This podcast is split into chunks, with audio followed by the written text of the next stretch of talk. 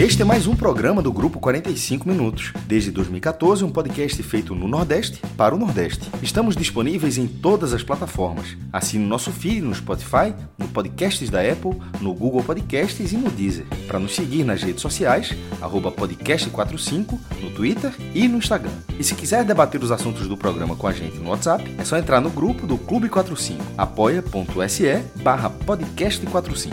Muito obrigado pela escolha e pela confiança.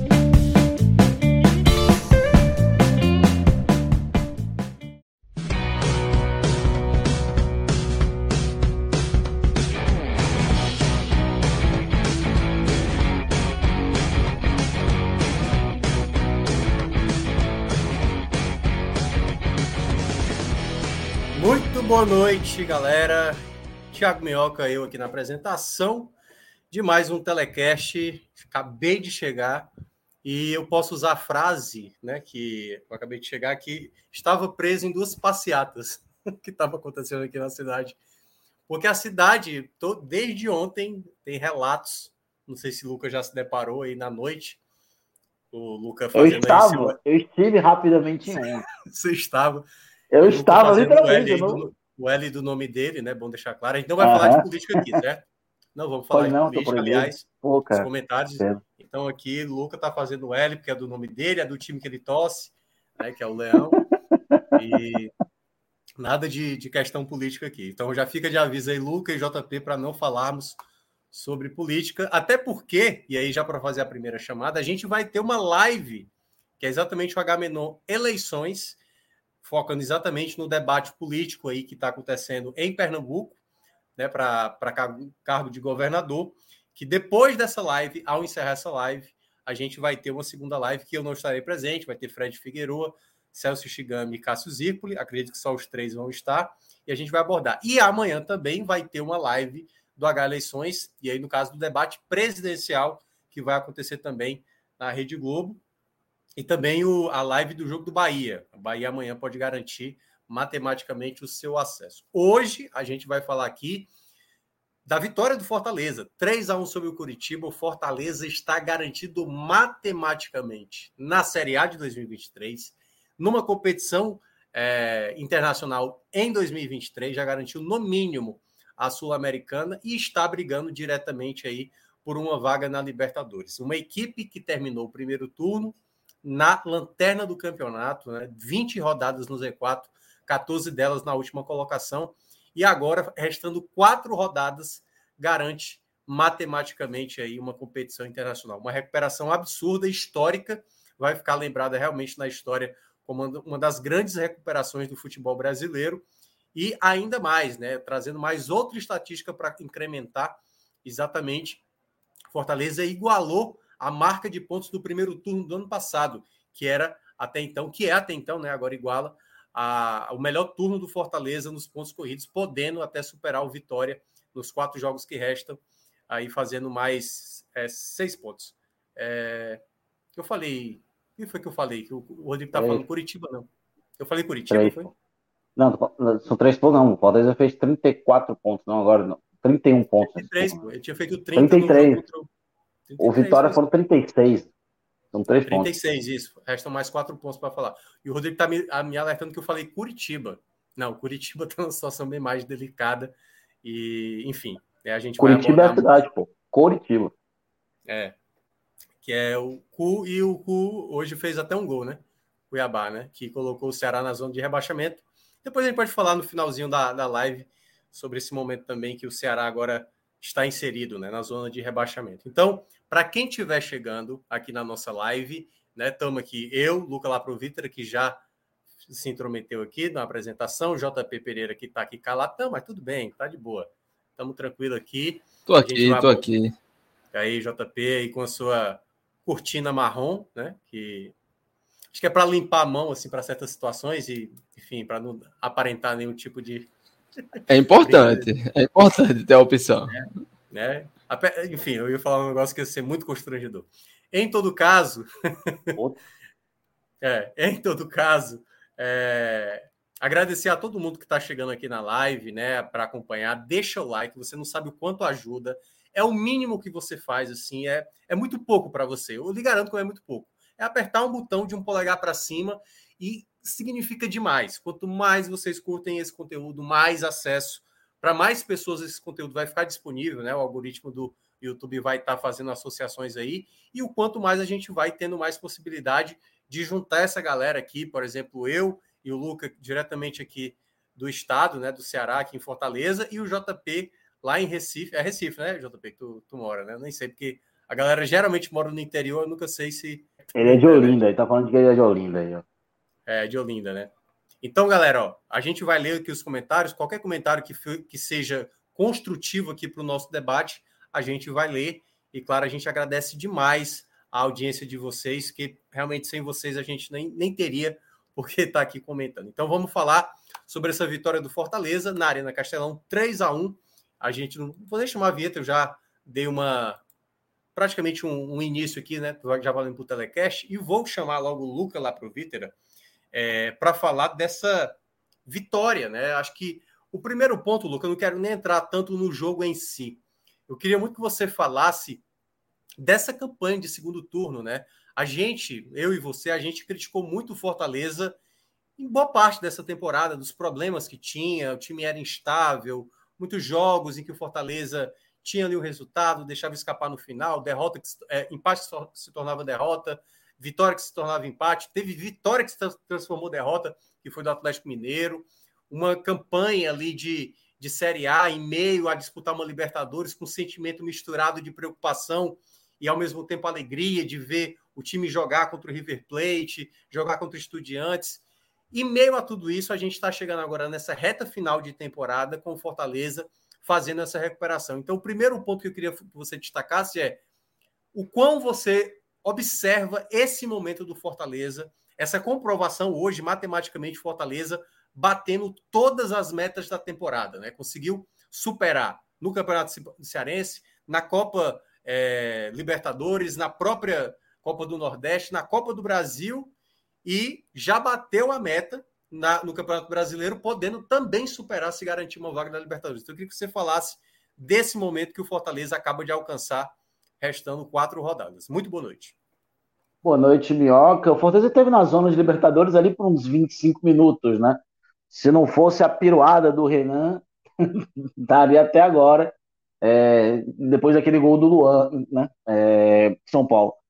É, cara, hoje é um dia para mim muito feliz, né? É, eu, foi um dia bem legal, bem, bem construtivo, e eu estava com um sentimento gostoso para o jogo de hoje, né? Diferente do sentimento que eu tinha para o jogo do Atlético.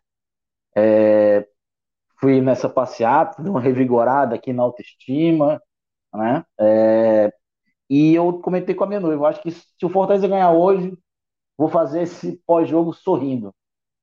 E eu acho que o sentimento já estava ali, né? É, o Fortaleza do segundo turno desse ano é um, é um Fortaleza muito diferente. É um Fortaleza com opções, é um Fortaleza de um treinador que se reencontrou dentro do próprio clube, se reencontrou dentro da sua própria carreira, mostrando as facetas de Juan Pablo Voivoda, que é, sem sombra de dúvidas, o maior treinador da história do Fortaleza Esporte Clube. Isso não, não tem a menor, não cabe discussão. Não cabe mais discussão. Com todo respeito ao senhor Rogério Muxene, mas o Voivoda está num, num patamar, cara. Porque é surreal você imaginar, por exemplo, se o Fortaleza tivesse feito um mercado de qualidade no primeiro semestre, um mercado bom, completo, e tivesse só pincelado no segundo semestre, é, o Fortaleza podia estar numa situação talvez até muito mais confortável no sentido de briga pela Libertadores na temporada. E era o que a gente falou durante todo o primeiro semestre. Né? Fortaleza não fez um bom mercado. Fortaleza fez um mercado carecendo de peças. E mais importante que a gente falava aqui durante a Libertadores, faltavam peças com rodagem internacional, com rodagem em jogos grandes, decisivos. E é justamente que traz o Galhardo, justamente que traz um Romero, um Otero, um Pedro Rocha. E, curiosamente, é, dois de, um não jogou e os outros dois não jogaram tão bem assim hoje. Né?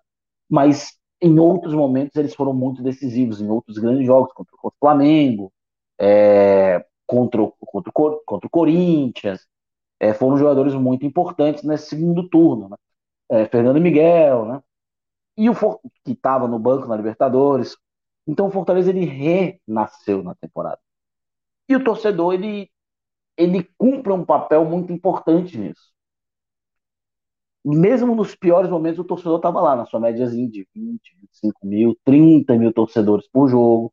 Estava lá, estava empurrando, estava fazendo a parte dele, cobrando, mas estava lá. O torcedor ele não deixou a bola cair em momento nenhum. E eu acho que isso é muito importante. É, eu falei na segunda-feira e eu repito hoje, eu acho que o que vier agora é lucro. Fortaleza já não cai, Fortaleza já joga Sul-Americana, já estou feliz pra caramba. Claro que eu quero ir para Libertadores. Mas eu não vou ter aquele sentimento agridoce de quase. Eu acho que pelo segundo turno de reação que Fortaleza teve, é uma grande campanha. Já é um grande feito. A gente está falando de um time que tinha 15 pontos na virada do turno. Time que não era só lanterna, era muito lanterna. Muito lanterna. E o Fortaleza chega nesse momento para o Campeonato Brasileiro. A gente tem falta quatro rodadas e o Fortaleza já está na Série A do ano que vem e já está na competição internacional do ano que vem. Isso é um feito muito grande. Isso mostra o trabalho bem feito nessa retomada. Mostrando que tem condições, que tem qualidade, que é uma equipe boa. Faltavam algumas peças, e foi, e trouxeram, fizeram, na minha opinião, o melhor mercado é, de meio do ano do futebol brasileiro. Não vamos comentar, com, é, falar do Flamengo aqui, porque convenhamos, né? o mercado todo no Fortaleza acho não pagou. Juntamente com o Botafogo, né, Luco? Acho que foram os dois clubes que se melhor reforçaram, acho que da virada do turno. Eu acho que tem uma pequena diferença, porque o Botafogo ele tem um investidor, Isso. né? É, exatamente. Eu acho que eu levo Esse é um detalhe importante. ponto, né? O Fortaleza não, o Fortaleza fez isso tudo com um caixa bem reduzido e um caixa incerto. O Fortaleza, ele apostou, né? Ele foi no tudo ou nada. Porque naquele momento o Fortaleza podia simplesmente largar e, ah, não, vamos aqui levar, e como o Juventude fez. Estava numa situação muito mais confortável que a do Fortaleza, em tese, né? O Juventude tinha 19 pontos, se não estou enganado, na virada do turno, né? É, 19, 18 pontos. Estava numa situação um pouco mais confortável. E tá aí, o Juventude já está rebaixado, já acabou, faltando quatro rodadas, né? Vai ser aí o, o peão do que resta, né? Vai apanhar só até o fim da competição, vai ser o bônus, né? Então o Fortaleza, ele fez uma coisa muito boa, ele fez um bom mercado. E ele e uma coisa que o Cássio sempre fala, é um momento único para o futebol nordeste, é um grande recorte para o Nordeste.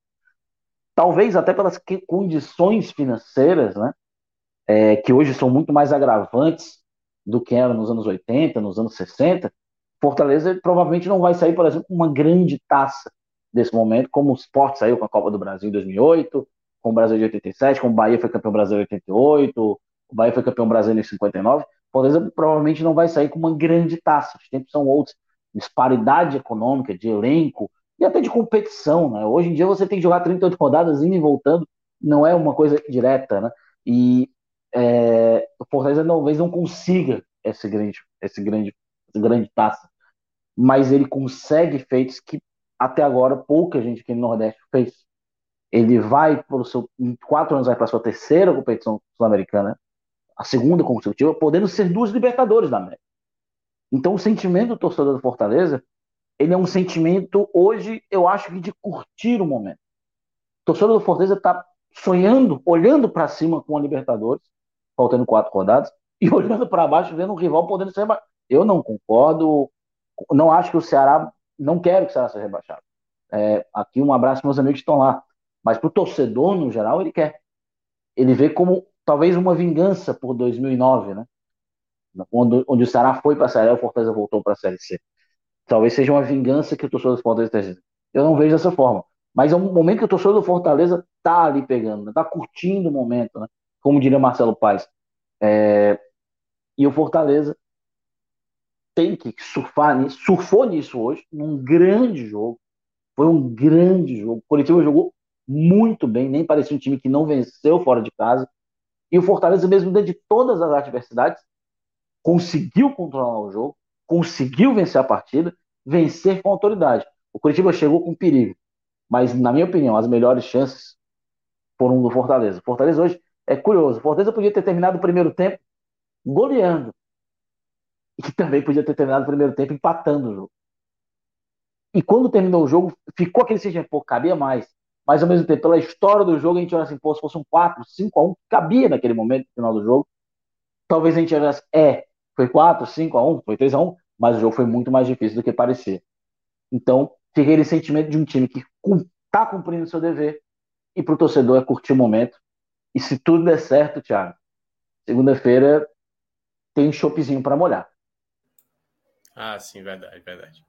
Aliás, é, até para falar aqui para a audiência, como eu falei né, no começo da live, a gente está falando aqui do, especificamente desse resultado, a vitória do Fortaleza, né, a permanência na Série A, garantindo já a vaga internacional para o próximo ano em uma competição. E aí eu vou pedir carecidamente, né, as pessoas que estão no chat, por favor, galera, vocês têm, vai ter live aqui sobre política, viu? Daqui a pouco vai ter uma sobre eleições e vocês podem abordar à vontade. Então, só para também no geral, eu sei que está esse clima de pré pré é, segundo turno aí muito acalorado, só para a gente também não ficar assim enchendo o chat com determinadas coisas. Então, peço encarecidamente para a turma aí ter uma, uma paciência, certo? Para a situação, vamos falar muito do jogo. Aí agora eu vou chamar o JP para falar sobre a partida em si. JP, assim, o Fortaleza nessa Série A, ele já apresentou muitos bons jogos né, nesse retorno e teve alguns jogos oscilantes e tal. Principalmente, eu diria, nos jogos dentro de casa. Às vezes o Fortaleza tem um jogo muito acessível, como era esse jogo, como foi, por exemplo, o jogo contra o Havaí algumas semanas atrás. E às vezes, sabe, se acaba gerando uns sustos ali, gera uma certa incerteza. O Voivoda colocou hoje em campo o que eu considero, né, ali do meio para trás, o melhor Fortaleza possível. Brits juntamente com o Benevenuto, Tinga na direita, Capixaba na esquerda, os dois volantes que chegaram ao Fortaleza, que eu vejo muita qualidade no Caio juntamente com o Sacha, e o Fortaleza já começa de maneira arrebatadora, né? O gol do Capixaba, quase o Capixaba já amplia o placar numa belíssima troca de passes, um chute de perna direita. E aí o Fortaleza, assim, com muito volume, como disse o Luca, poderia já ter feito dois, três ali no começo. E aí o Fortaleza, depois da saída do, do, do Sacha, assim, na minha avaliação, e queria que você falasse sobre, tem uma leve queda, né? O Zé Wellison não tem bem aquela mesma característica do Sacha, da recuperação de bola, é um jogador mais da imposição física. E aí o jogo, que parecia que ia ser bem tranquilo, começa a pairar aquela dúvida, o Fortaleza já dá oscilada, vai para o segundo tempo, não começa tão bem.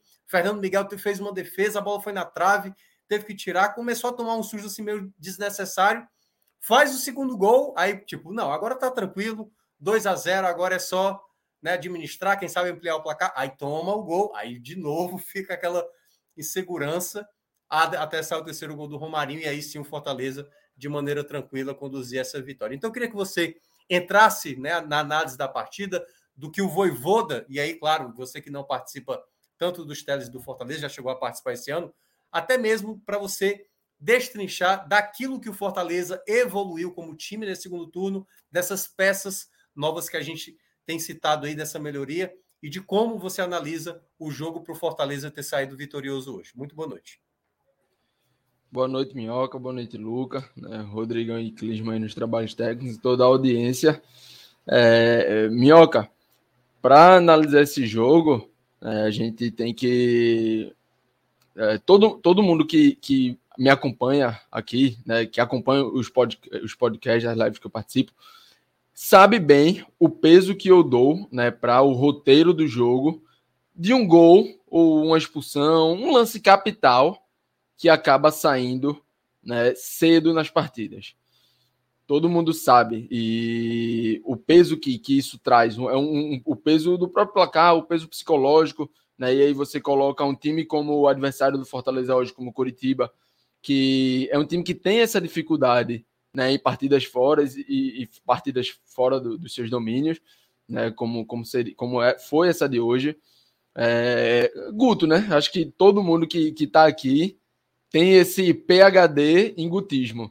Né? E, e, a gente sempre fala, o copo meio cheio, o copo meio vazio, essa discussão aí infinita aqui, mas que em, em jogos como esse, né, mostra a sua faceta, digamos assim, mais copo vazio. É, e aí, ok, o copo vazio para ele, para o Curitiba. Pensando sobre a ótica que a gente olha, que a gente analisa, que a gente está falando aqui, a ótica do Fortaleza, né?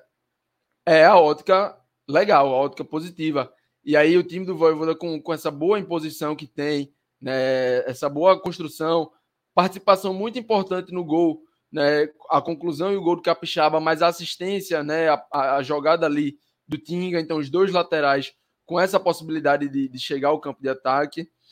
E logo quando acontece esse gol aos dois minutos, é, ainda, ainda no primeiro minuto, na verdade, né? Acho que um minuto e quarenta, alguma coisa assim.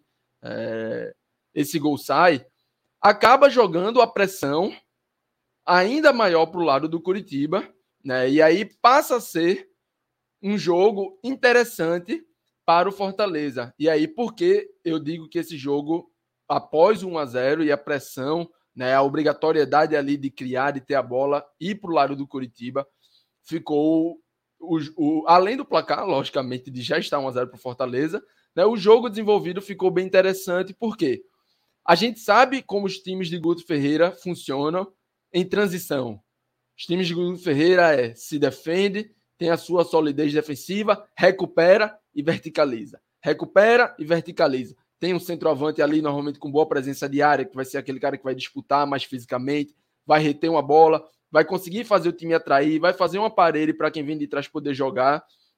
E a partir do momento em que esse time precisa ter mais essa posse de bola, precisa trabalhar mais, precisa fazer essa bola circular mais, né, bater ir de um lado e para o outro, aí sim os times de Guto Ferreira, e aí é, é, é algo do Curitiba, mas eu estou tratando no plural mesmo porque é algo que a gente viu no Ceará, no Bahia, no esporte, é, em, em, quase todos os trabalhos de Guto, né? É, um, é uma máxima do, dos trabalhos dele. Os times têm essa dificuldade, né? Os times, quando saem da sua zona de conforto de defender e verticalizar, defender e verticalizar, esse jogo de transição, esse jogo de vai e volta, esse jogo, digamos assim, mais aberto, né? Quando o jogo sai dessa, desse sentido, os times têm um pouco mais de dificuldade. E fica um jogo interessante para o Fortaleza, porque a escalação que o Fortaleza trouxe, né, para mim é uma escalação que, que dava né, essa possibilidade do Fortaleza, sim, se defender também com uma boa qualidade e o Fortaleza fazer o jogo que o, o Curitiba inicialmente imaginava, que é esse jogo de transição. Você tinha de um lado Ro, é, Robson, não, desculpa, de um lado Moisés, do outro Pedro Rocha, o Thiago Galhardo, que é propriamente o centroavante de bastante mobilidade, né? Esse cara que consegue também ser um centroavante de velocidade, consegue sair da área para trabalhar. Tem o Lucas Lima chegando de trás, e aí jogadas de, de um, dois toques onde o Lucas Lima chegou para finalizar. O próprio pênalti sofrido né, no decorrer. É... Os laterais, como o, o Juninho Capixaba, que tem essa chegada. O Tinga, que preza mais pela, pela fase defensiva, mas também tem a sua chegada.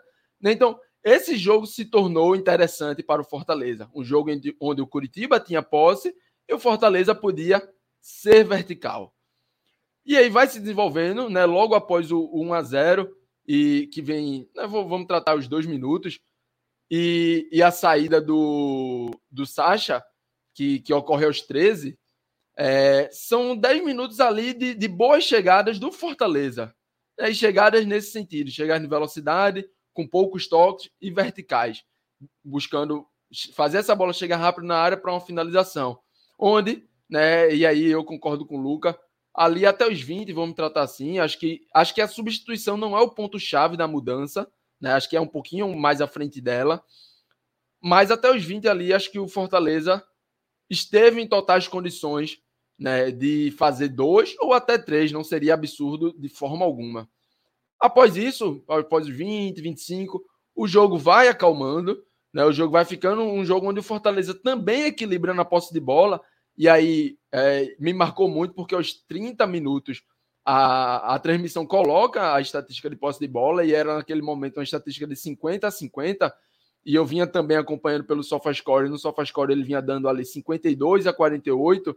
Né? Você já via que tinha a bola deixou de estar somente no pé do Curitiba e passou a estar bem dividida. Né? E aí o Curitiba foi ficando mais confortável na partida.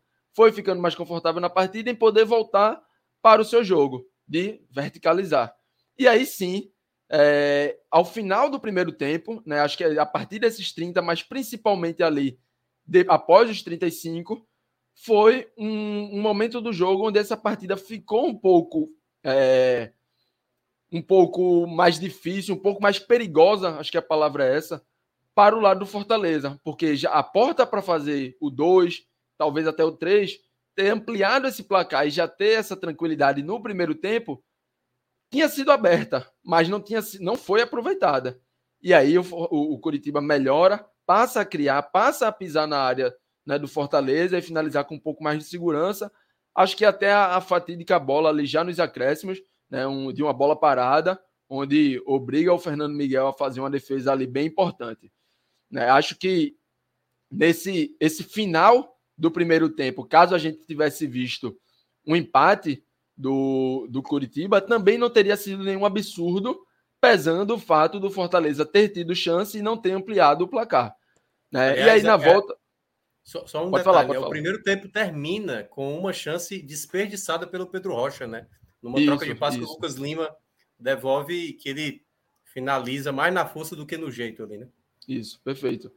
E aí, né, na volta desse, desse intervalo, Guto já vem com algumas substituições, né, logicamente buscando dar uma qualidade ali mais ofensiva para o seu time. O time volta com, com uma certa também posse de bola, querendo é, circular ali a, a, a, área do Fortaleza, mas aos 10, né, Juninho Capixaba aí mais uma vez em, em uma noite inspirada, faz o segundo gol, né, amplia esse placar, faz o 2 a 0 e aí vocês falaram bem. Parecia que seria a tranquilidade, mas não em, em menos de 5 segundos, né, numa jogada ali que até teve um, alguma dúvida se, se inicialmente né, ficou um, uma demora ali, dando uma olhadinha, revendo o gol, mas é, não, não teve nenhum problema. O, o Curitiba faz um 2 a 1 e volta a deixar a partida, é, de certa forma, perigosa, mas o dedo do treinador, né, o dedo do Voivoda, que, que tem esse elenco totalmente nas suas mãos, acaba fazendo toda a diferença quando ele vem com uma substituição tripla. Né? Ele tira Moisés, que já, já dando um spoiler, né, foi um dos que eu menos gostei da sua atuação essa noite. Tira também o Lucas Lima e tira o Thiago Galhardo. Né? Faz essa tripla substituição, aciona o Romarinho né? E aí um ponta por outro, aciona o Romero, um centroavante por outro, mas já deixa de ser um centroavante de mobilidade, de velocidade, para ser um centroavante, um cara ali mais de, de, presença na área.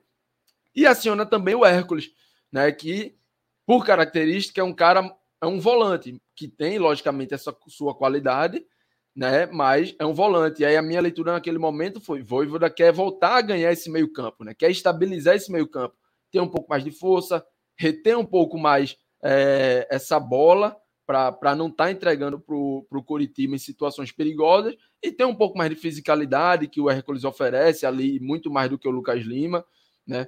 E aí acaba é, esse dedo de tentar, talvez, ter menos sufoco, consegue quando acha o terceiro gol, numa jogada inicialmente individual ali, bem, bem bonita do Romarinho, né? Que vai para um lado, tem o cruzamento na área, é, a bola acaba ficando no, nos pés de Hércules, ele dá voltando para dentro da área e o Romarinho aparece ali num carrinho, dividindo a bola com, com o defensor do Curitiba, para fazer o 3 a 1 né? E aí sim é, dá a tranquilidade que o Fortaleza já poderia ter tido desde de os 10, 15 minutos ali de partida, dando números finais, né? Essa importantíssima vitória para o Fortaleza. É isso, é isso, JP. É, agradecer, né? Reforçar mais uma vez aqui ao, a galera que está participando aqui do chat, muita gente falando aqui das especulações de mercado. O nome do Voivoda já apareceu no Corinthians, já tá, apareceu agora recentemente nas, no Bahia, né? é, tem o cara tá falando que o Nicola disse isso, na verdade não foi o Nicola, né? Foi um setorista do Grêmio que entrevistou isso. o presidente do Grêmio que falou isso. Isso. Mas a informação que nós temos aqui de Fortaleza, é. informação passada ontem à noite pelo presidente do clube, é que o Voivoda já está com a diretoria fazendo o planejamento de 2023. É, é uma coisa que a gente sempre tem que falar para os times que estão com SAFs novos. Primeiro, o investimento do, do City no Bahia é de 30 milhões por ano. Pode parecer muita coisa, mas não é. 30 milhões por ano não é muito dinheiro. 30 milhões não foi nem que o Flamengo pagou no Everton Cebolinha. No, é, não é tanto dinheiro assim para contratação. Então são, é um dinheiro de tem que ser muito bem pincelado. Para ter noção, o Fortaleza gastou. E foi barato, esses 6 milhões no, no Renato Kaiser. que nem está mais no elenco, né? É, então a gente tem que tirar primeiro isso, né? O, grupo City ele não vai sair comprando a louco, é, gastando como se fosse futebol manager. A primeira coisa que a gente tem que levar em consideração. Dois, é, é uma SAF nova, tem dívidas a serem pagas, tem investimento a ser feito, tem que olhar para a estrutura. Então, é, ah, o Cruzeiro deu certo, o Cruzeiro jogou Série B. O Botafogo, por muitos momentos, com a SAF, penou na Série A. Tanto que o Botafogo está ali, não disputa de, de pré-Libertadores, mas tem muita gente na frente dele. E o Botafogo fez um investimento pesadíssimo. O investimento do Botafogo foi três vezes maior que o do Fortaleza, por exemplo. É, então a gente tem que levar aqui isso em consideração.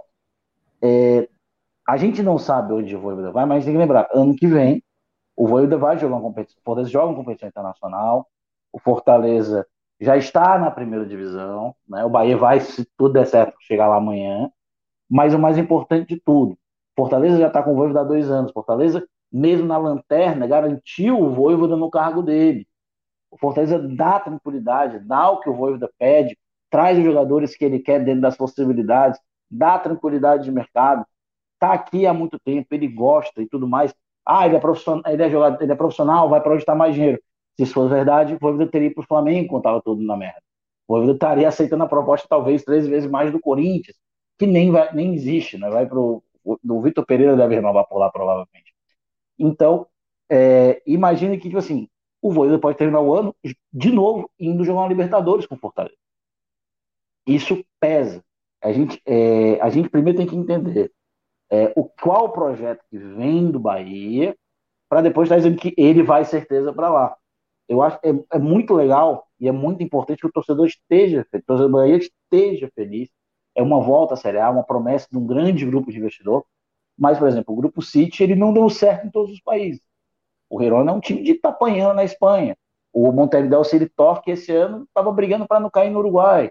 É, e, é, nos Estados Unidos está indo tudo bem, né? O New York City está indo bem num projeto paralelo, né? Comandado por outras pessoas, é, mas realmente são coisas, né? O Yokohama lá também não está bem no Japão. Então a gente tem que saber como é que vai ser gerido. Ainda é o Belintani, o Bahia tem que fazer grandes investimentos de elenco, porque o time que o Bahia tem hoje bate e volta, tem que fazer bons investimentos é, dentro do elenco. Então, eu sei que o torcedor do Bahia está bem animado, bem emocionado. E o torcedor do Fortaleza também, com todo direito. Mas muita calma nessa hora. Muita calma nessa hora. Thiago, desculpa é. te interromper. Não, tranquilo. Eu acho que até um ponto assim, a gente já conhece o trabalho do Voivoda, né? Há mais de um ano, assim. Eu acho que ele nunca, diferentemente do Sene, né? Quando esteve aqui no Fortaleza, que você percebia nas falas dele o quanto ele almejava, né, pegar um clube, como ele aceitou o Cruzeiro naquele primeiro ano, depois o Flamengo, que acabou sendo campeão.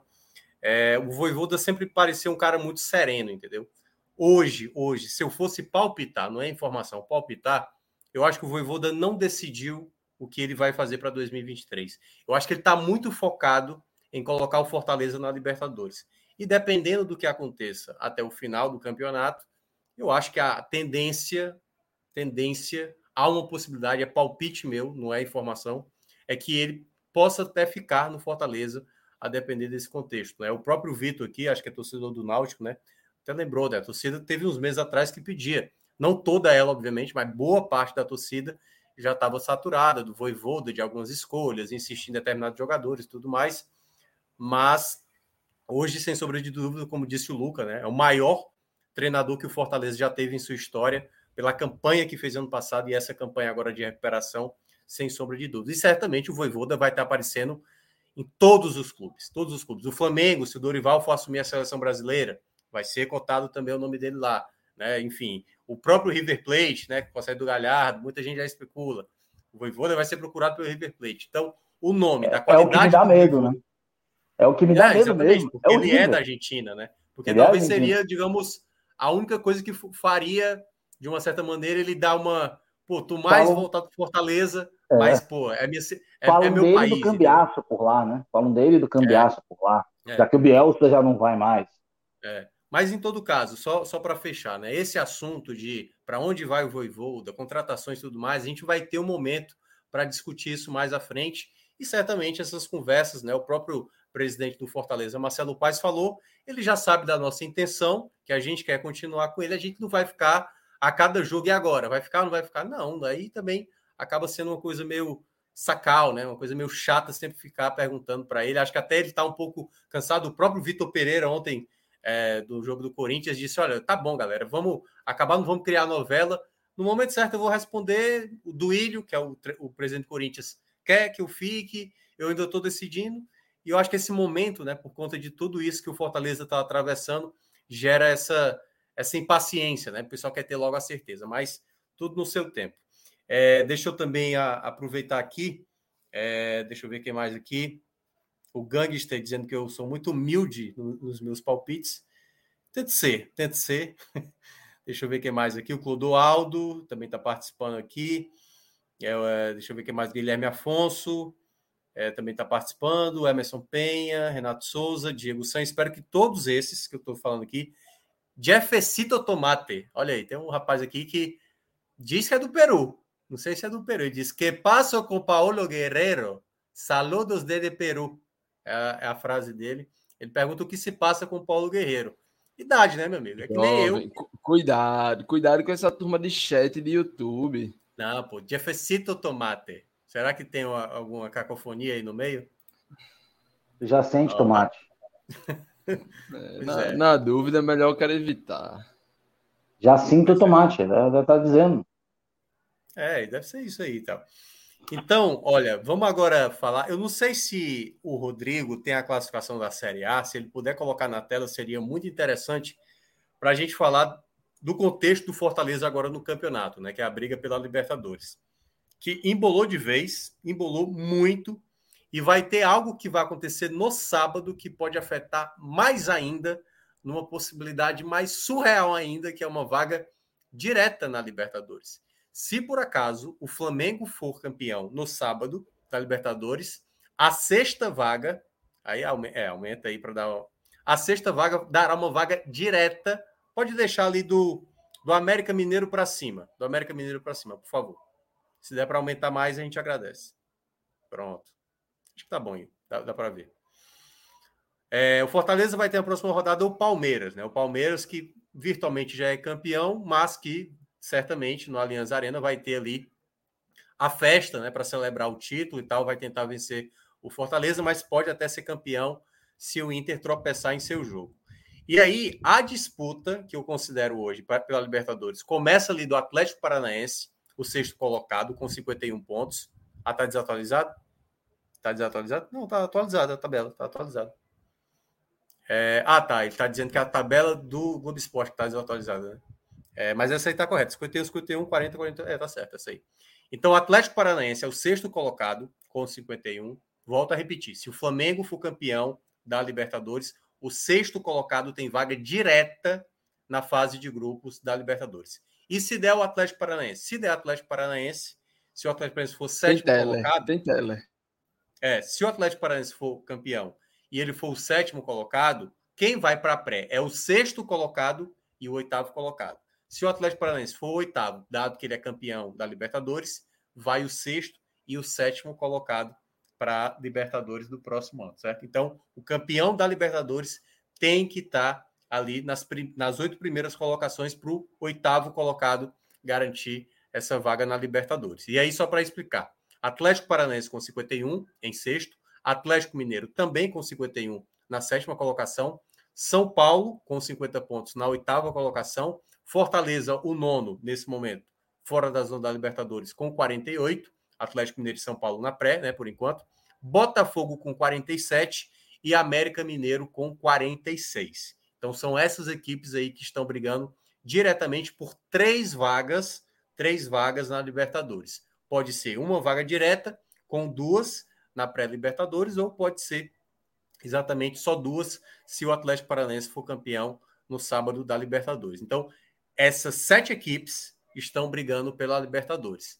E aí, Luca, queria primeiramente ouvir você. O Fortaleza e o Atlético Mineiro serão as únicas equipes que na próxima rodada jogarão de visitante. A gente vai ter São Paulo e Atlético Mineiro, um duelo diretíssimo aí, né? O Fortaleza ah, jogando fora. Bonita. É. O Fortaleza jogando contra o Palmeiras, fora de casa. O Botafogo, que vai receber. Deixa eu dar uma olhada aqui rapidinha. O Botafogo vai receber em casa a equipe do. Opa, calma, que passou aqui uma rodada. O Inter, não? É o Internacional, que é o, o que hoje está o vice-campeonato. Não. É o Colorado. Não, o Botafogo é o Cuiabá. Cuiabá.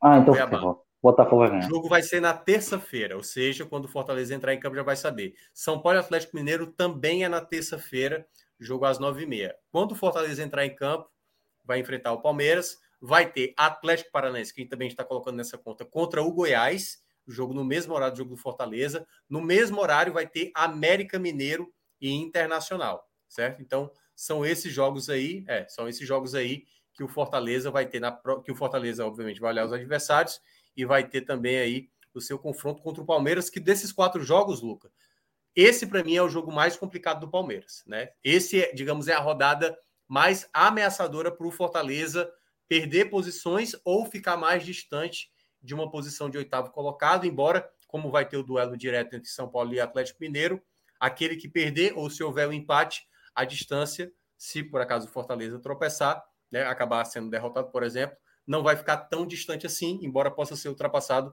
pelas equipes que estão logo atrás. É, Minhoca, agora eu olho assim a importância do jogo de segunda, né? É, é isso que a gente falava, né? Fortaleza estaria em sétimo lugar, coladinho no Atlético Paranaense, em caso de vitória na segunda-feira. né? É, apesar que o Fortaleza chegou muito mais perto de perder, até pela postura em campo que teve, do que realmente de vencer. É, é um jogo muito difícil, e vale lembrar que o Fortaleza fez um jogo incrível no Aliança ano passado, um 3 a 2 maravilhoso. Fortaleza que já venceu lá em São Paulo três vezes na sua história contra o Palmeiras. né? Inclusive em três estádios diferentes, em tese, né? Apesar. Venceu no Morumbi em 84, 1x0, gol do Wagner. Venceu com gols de Lúcio Fumagalli em 2005 no antigo é, Parque Antártica, né? E ano passado 3 a 2 é, gols do Tite, gol do, do, do, do David, gol do Igor Torres, né? Que hoje está no Bahia. O Foi Fortaleza. Robson, não? O segundo? O Rob, é, Robson, é, gols Tite, Robson e Igor Torres, né? É, o, o, o, Robson marcou na ida e na volta, né? O Robson é o pai dos paulistas. É, foi, né? Esse ano não fez ninguém. É, o Fortaleza cons conseguiu já vencer três vezes. Mas é um jogo muito difícil. Palmeiras em festa vai querer é, vencer, confirmar o título frente ao seu torcedor. É, e ao mesmo tempo é aquele jogo. O Palmeiras também pode vir um pouco afobado, querendo é, ganhar o título. O Palmeiras tem que se aproveitar justamente disso. É, por mim, eu queria que o Palmeiras ainda não fosse campeão. Eu prefiro muito mais o Palmeiras não chegando sendo não campeão ainda. Por quê? Palmeiras campeão, ele joga sem pressão.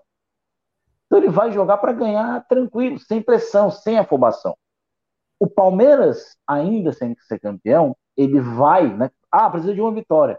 Então, para o Palmeiras ganhar de final. Vira um jogo mais nervoso. E se o Fortaleza faz 1 a 0 ou se o Palmeiras, o Fortaleza segura um 0 a 0 até os 30 do segundo tempo, o jogo ganha um certo drama para o Palmeiras. Né? Porque o Palmeiras vai querer decidir em casa. O Palmeiras vai querer ser campeão ali. O Palmeiras não vai ser. Ninguém quer ser campeão por telefone, né? Você quer ser campeão com a torcida lá no estádio. Um jogo 4 horas da tarde, um jogo tranquilo. É... O Fortaleza, ele, na minha opinião, é um jogo que ele vai. É, como, como foi o jogo do São Paulo lá no começo do número ano. Cara, a gente vai para esse jogo aqui. É, como foi contra o Flamengo também, né? Agora com Fortaleza. A gente vai jogar de como se fosse uma partida de pôquer, né? A gente vai apostando, vai, vai tranquilo, vai, vai levando. Ah, perdeu. Pô, normal perder pro Palmeiras. É o campeão brasileiro. É normal perder pro Palmeiras e São Paulo. Não pode é perder como perdeu em 2019 e em 2020. Né? Duas goleadas, 4 e 3 a 0. Mas jogando bem, tudo bem. Se empata, é um baita resultado. Quantos times conseguiram tirar ponta do Palmeiras no Aliança esse ano? Né? E se vencer, cara, é heróico. É, é, aquela vitória, seria aquela vitória de dizer, porra, esse time aí tá com sangue no olho para Libertadores. Então, pro Fortaleza, contando que ele faça um jogo competitivo e disputado, ele vai sair no lucro. Ele vai sair no lucro. Então, um jogo que o Fortaleza, diferente, por exemplo, de hoje, diferente do jogo contra o Atlético Goianiense ou contra o Red Bull, onde ele talvez precise dos resultados para estar disputando a Libertadores, jogando em casa. O Red Bull que já não disputa praticamente mais nada essa temporada, já não cai também. O Atlético Goianiense vem pressionadíssimo. Hoje podia ter saído da zona de rebaixamento e voltou no último minuto de jogo. Hoje, na, na quarta-feira que vem, não. O vai ter seis dias para descansar, né? vai poder ali se jogar tranquilo para o jogo e se puder levar um resultado positivo, qualquer um que seja, empate ou vitória, para o Fortaleza é uma goleada. Então, cara, eu tô tranquilo. Vou assistir o jogo vou assistir o feriadão lá, dia de finado, vou estar aqui me preparando tranquilo, tomando uma cervejinha, é... e vou estar assistindo assim com a maior tranquilidade. Agora, quarta-feira, o jogo é da tarde ou da noite na quarta-feira, na, na, Globo? É, tá marcado para quatro da tarde, né? Quatro da tarde. Pode ter uma mudança, não sei se vão querer transmitir para TV aberta, por exemplo, né? Já que pode ser um jogo de título. Né? Eu aceito, né? Eu vou assistir, é, assistir tela quente. Boto... Palmeiras com chance de ser campeão ao vivo. Os caras vão querer fazer, botar jogo 9h45 para ver o Flamengo que é. não disputa mais nada ao vivo. Ah, bota o Palmeiras. É, é aquela, é aquela coisa que geralmente a, a, Globo faz, né? Que é coloca quando tem Corinthians e Palmeiras, esquece tudo. Os outros que se virem com o horário, deixa só esse jogo para todo o Brasil acompanhar. E é um jogo que não vai ter importância nenhuma, né? Esse Corinthians e Flamengo aí. Enquanto a gente conversava aqui, aconteceu uma coisa que fez o JP acordar, eu diria, viu? O Paio me acaba de virar a partida. O Vasco acaba de tomar a virada do Sampaio Correia. O, o Vasco abriu o placar logo cedo. Deixa abaixo tomou, isso, meu. Deixa abaixo. Deixa abaixo. E aí o, o Leãozinho, em JP, que tava ali, tipo, ah, velho, quer saber? Tudo bem, vou para casa. E aí só, opa, ligou aqui o, o alerta. Vamos. Não vai ser animado, o Leão, né? vai, o, não, não o Leão da noite. O Leão da noite é o Fortaleza. Vamos seguir aqui no Sei. foco. Deixa o Sampaio vascular, a turma não tava nem lembrada direito. Mas, meu, deixa lá. Não, rapaz, o Vasco também é foda, né? Deixa lá, amanhã, amanhã a gente volta. Cara, o Vasco gosta. Não, apesar de que eu, eu acho agora, e só saindo um pouco do tema do Fortaleza, na verdade, quem ganha mais o status de favorito agora é o Ituano, né? Porque se o Ituano vencer o Londrina, o Ituano vai para o confronto direto contra o Vasco, só dependendo dele. Porque se ele vence o Vasco. Jogando em casa. Jogando em casa, exatamente. O Vasco vai ter, vai ter que sobressair Cara, jogando fora de casa. E eu tenho um carinho muito grande pelo Ituano, por duas coisas. Pelo acesso de 2004, aquela vitória lá em Tu por 2 a 0 e porque eles levaram o Jackson Calcaia do Fortaleza em 2013. Então tem um carinho muito grande pelo Jogou muito lá, né? Jogou muito. Jogou muito lá. Foi parar no Vasco, inclusive. É.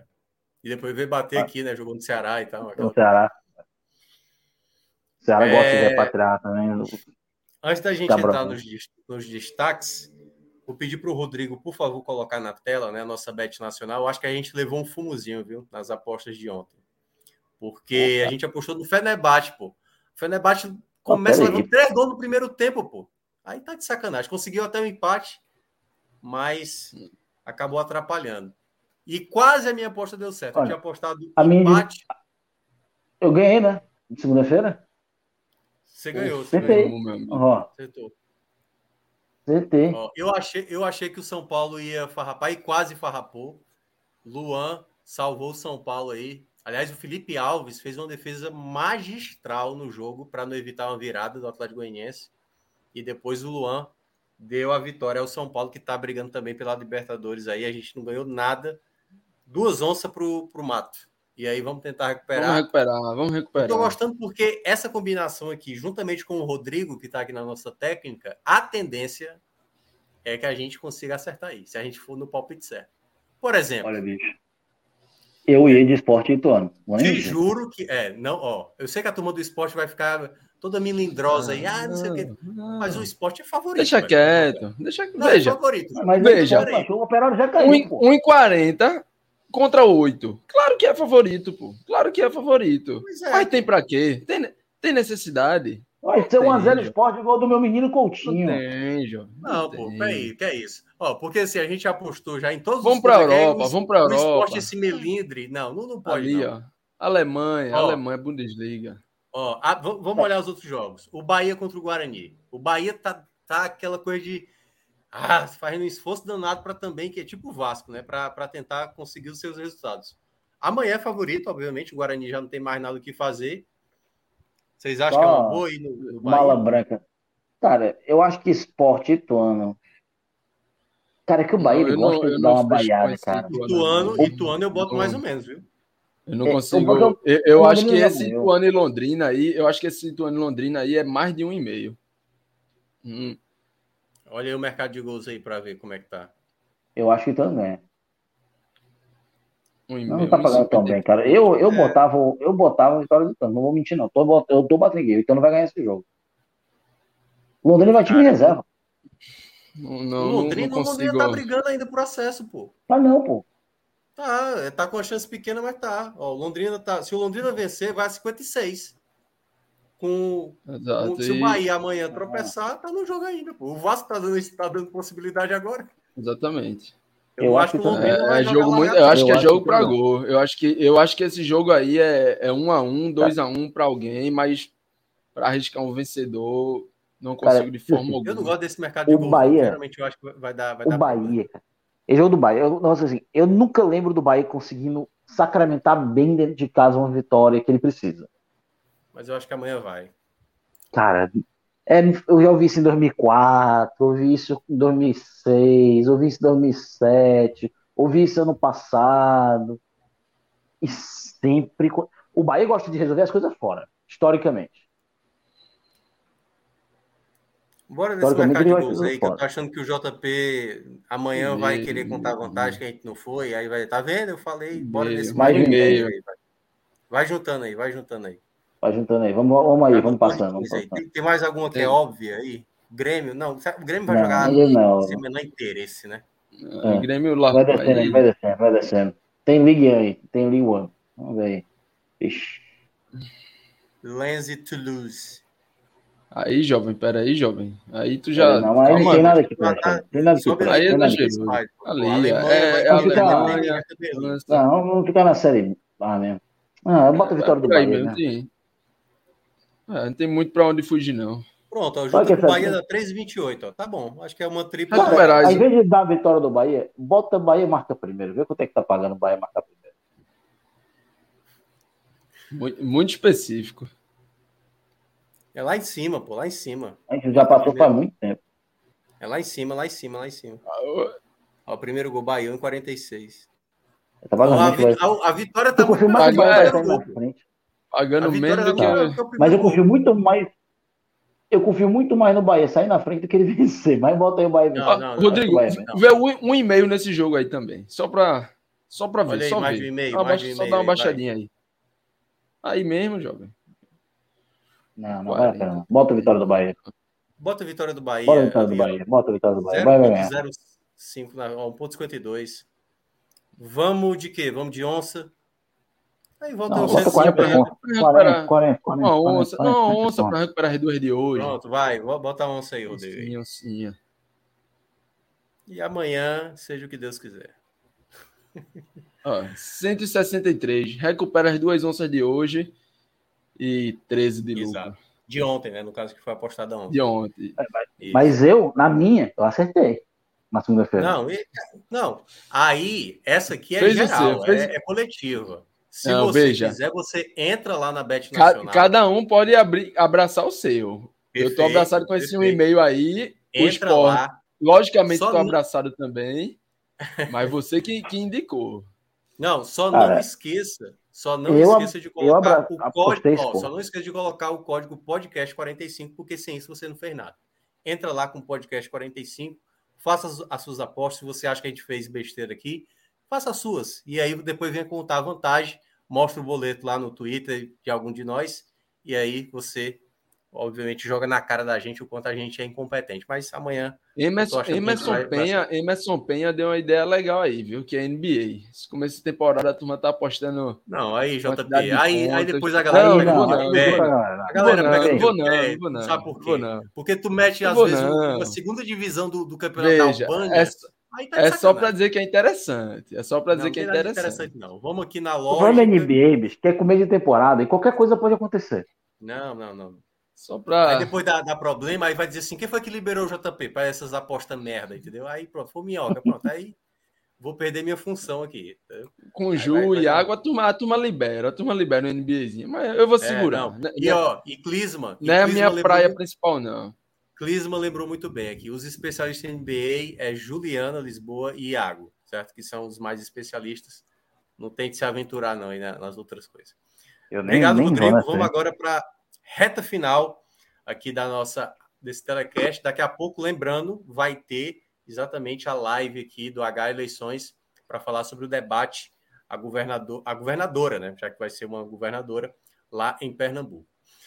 Luca, queria que você falasse aí dos seus destaques positivos e negativos desse jogo. Quem te chamou a atenção positivamente e quem te decepcionou na partida de hoje? Cara, negativamente não foram muitos jogadores. Vou começar com negativo, que hoje eu estou positivo. É... Terceiro lugar, cara, é eu vou entrar com o Moisés. Né? Eu achei que ele, ele teve alguns bons momentos no jogo, mas dentre o time inteiro, eu acho que ele. Eu hoje, durante assistindo o jogo, três jogadores entraram no top no, te, no terceiro lugar. Entrou o Zé Wellison, mas quando o Hércules entrou, o Zé Wellison começou a jogar muito bem. Depois entrou o Romero, mas hoje, pô, o Romero jogou pouco tempo, arranjou uma expulsão. Então, fica o Moisés. É, podia ter sido mais incisivo. Acho que ele ficou um pouco confuso na hora de troca de posição em alguns momentos com, com o Pedro Rocha. Acho que um pouco desentrosado, podiam ser mais testados, acho que podia continuar, acho que é questão de entrosamento mesmo.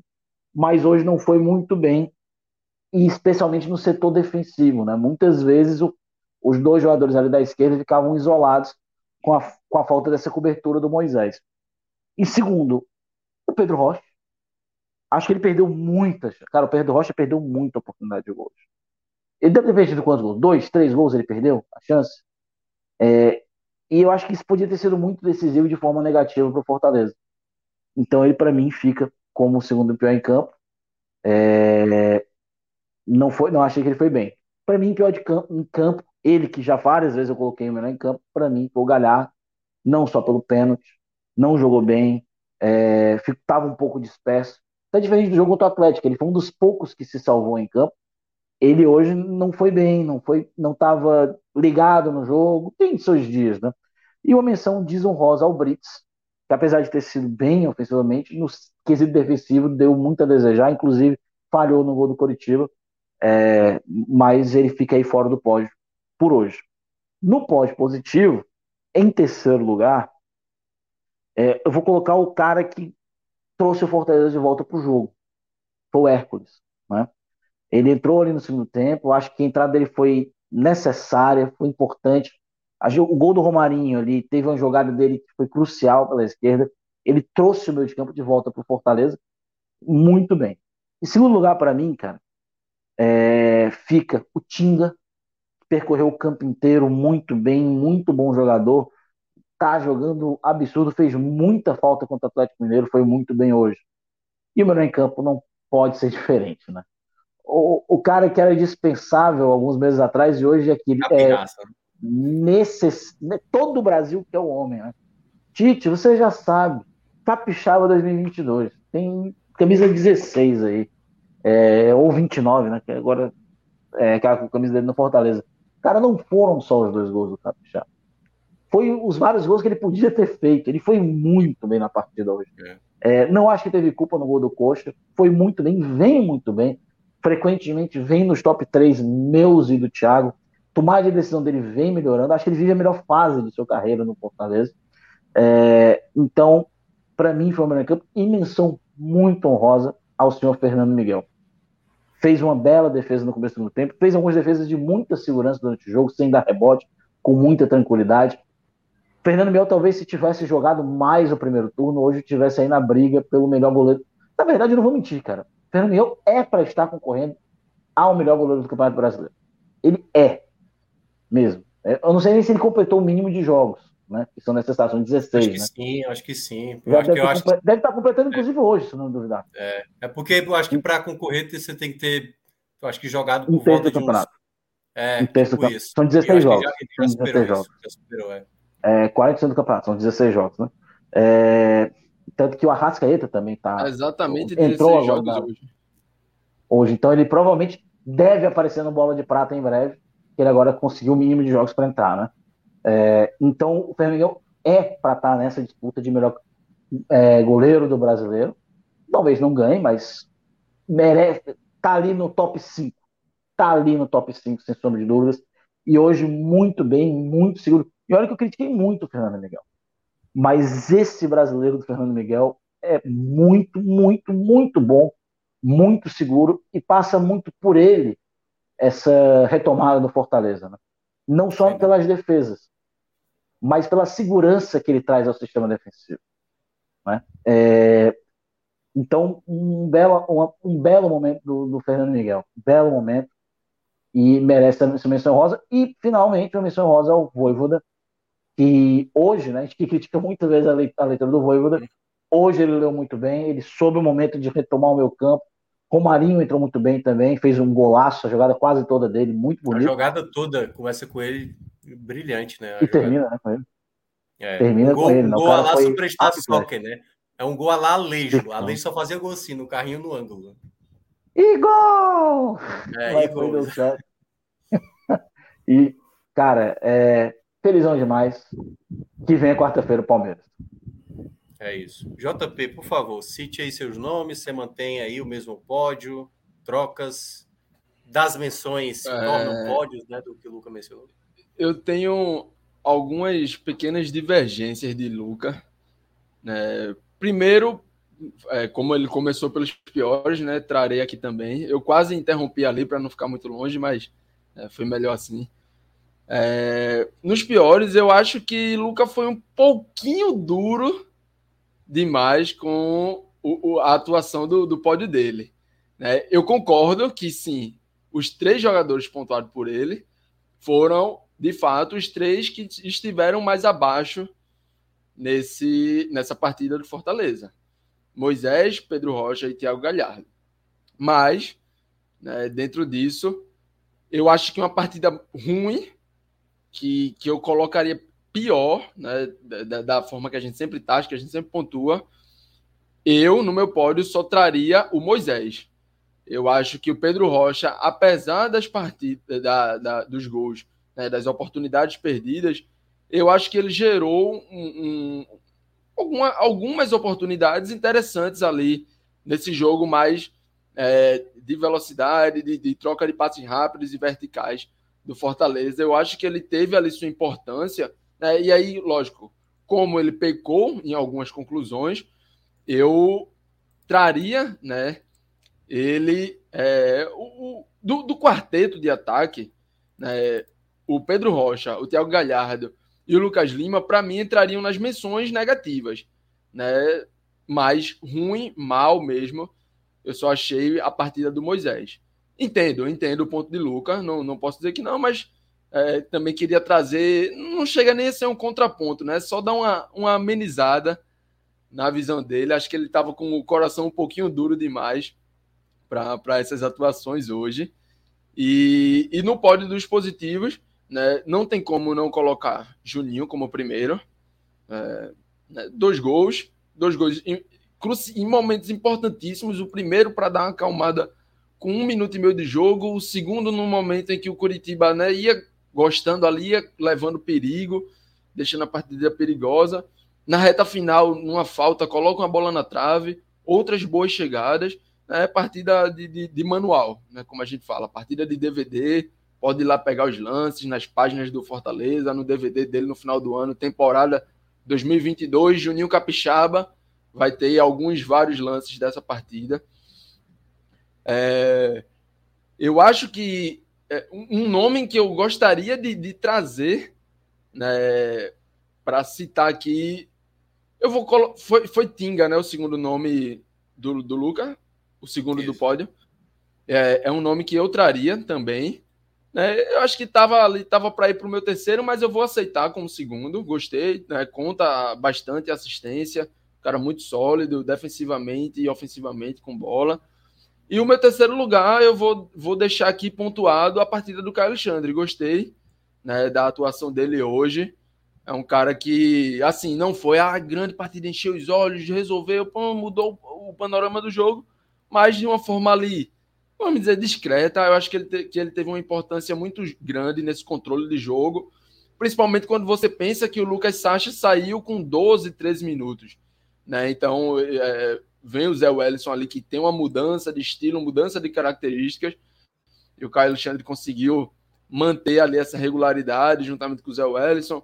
Quando, e aí deixa a menção para Hércules, que entrou bem. O Romarinho né, buscou algumas jogadas e toda a parte estética do o gol em si, que foi extremamente importante para garantir o placar, mas a, a, parte estética desse gol, né, dizendo, dizendo assim, drible, a condução, né, a bola vai de um lado, volta e acaba com ele finalizando novamente, é, chama bastante atenção.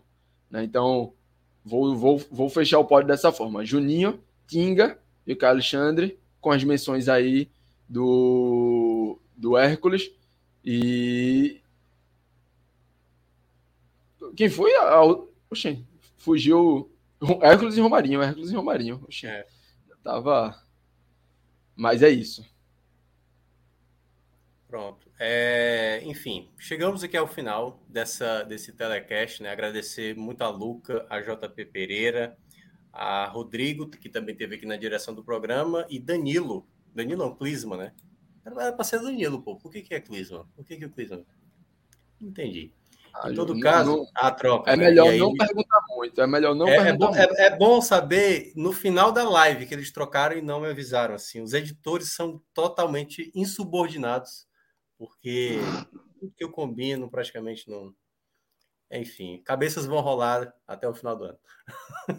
não tem esse poder. Não tem esse poder e também não faria, obviamente, isso, até porque prezo Ameaça, viu? Rodrigo, esse cortezinho tem que chegar no grupo, viu? Aí, tá vendo? Tá vendo? Aí esse nessas horas. tem que chegar no grupo.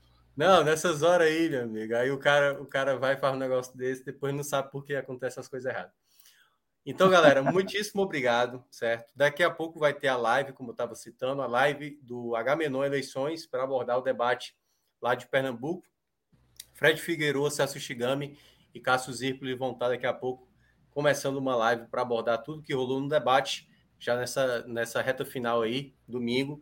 É, vai ter eleição para presidente e também para governador, onde tem segundo turno, e claro, você já se prepare aí para fazer o voto certo. Voto certo que, né? Importante, Enfim. importante. é isso, galera. Muito obrigado, boa noite. A gente se encontra numa próxima. Até mais. Valeu.